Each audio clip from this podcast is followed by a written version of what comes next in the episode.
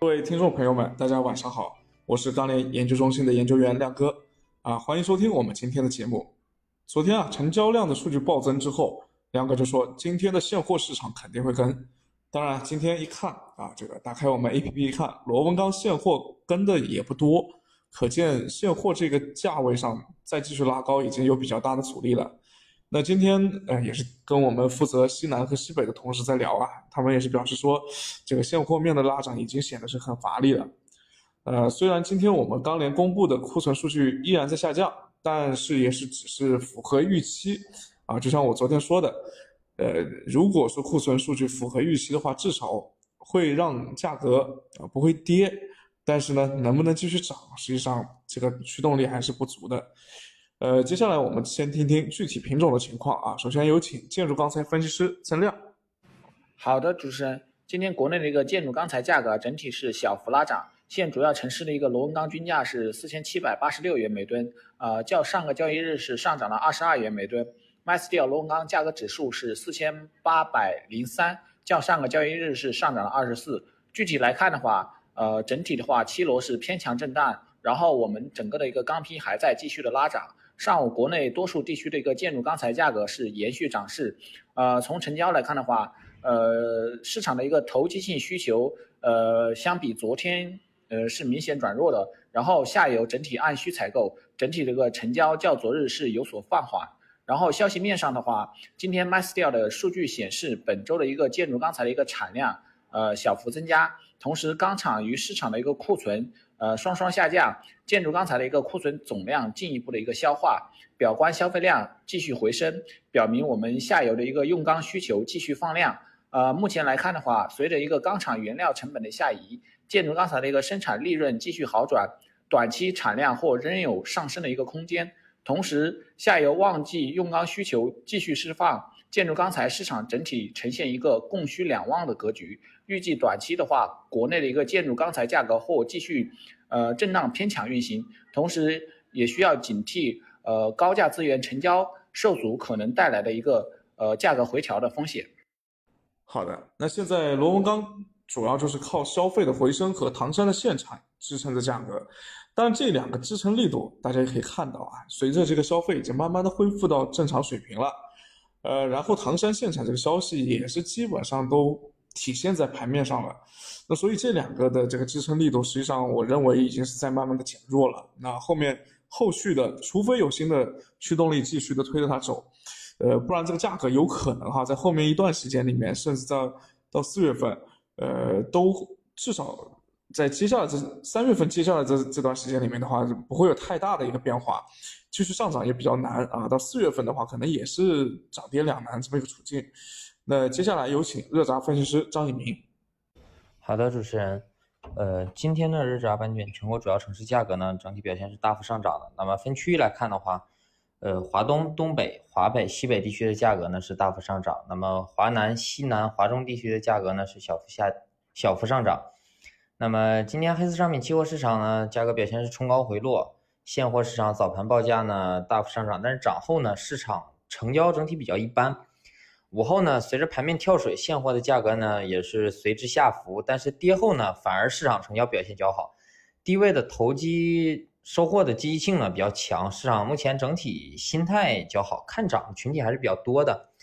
那么另外，今日本网的数据发布呢，钢厂的产量是大幅增加。厂库微增，社库呢是继续下降，那么主要也是前期检修的钢厂陆续有复产出现，以及上周已经复产的钢厂本周恢复满产，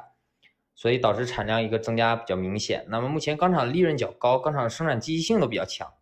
虽然华北地区限产了一部分，但是其他的钢厂依然在积极排产。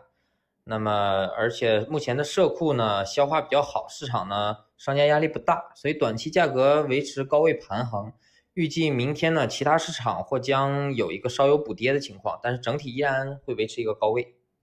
谢谢尹明啊，赞同你的这个看法。那接下来请出的是梅州分析师熊超。好的，主持人，那我们说一下双焦的一个情况。那么今天的话，整个盘面双焦期货还是一个涨涨幅比较大的啊，特别是焦炭。那么目前的话，焦炭的一个现货基本面呢，还是没有太大的一个变化。那么预期的话，应该还会有下跌的空间。那主要是因为现在整个焦化的库存还是比较高。那么从我们今天的一个调研数据来看的话，嗯，焦炭的一个增库的一个增幅，这个增库的速度啊，已经比前几周要下降了。那么主要的原因还是有铁水的一个回升啊，部分钢厂有这个复产的情况，还有就是焦化受到了一些环保限产的一个因素的影响啊，产量本身有一点下降，所以近期来看的话，这个库存还是处在一个增库的一个过程当中，但是呢，增幅已经开始放缓了啊，所以说后续往下跌的空间可能也比较有限。那么我们预期的话，下周。可能会提第八轮的一个降价，但现在因为焦化厂的利润也不高了，那么往下提降的空间也不会很大。那后续我们要看反弹的话，主要要关注这个库存的拐点啊，看库存什么时候会开始下降啊，或者说贸易商进场去买货啊。那么整体的话，焦炭就是这么一个情况。焦煤的话，反而是近期由于这个供应的问题啊。部分地方，特别是内蒙这边啊，有环保因素影响，包括今天山西有这个煤矿有矿难的一个发生啊，对安全检查这块的话可能会升级，那么整体对焦煤短期也是利好的啊。今天我们看到山西个别的一个焦煤也是涨了二十块钱左右啊，所以短期焦煤还是比焦炭要强一点。熊超啊，也就是说最近的基本面来看呢，焦煤和焦炭这两个品种应该是一强一弱的格局啊。最后是大家都很关注的铁矿石。最近的价格一直都受受到压制，那这个价格还会降吗？我们有请铁矿石分析师刘涵。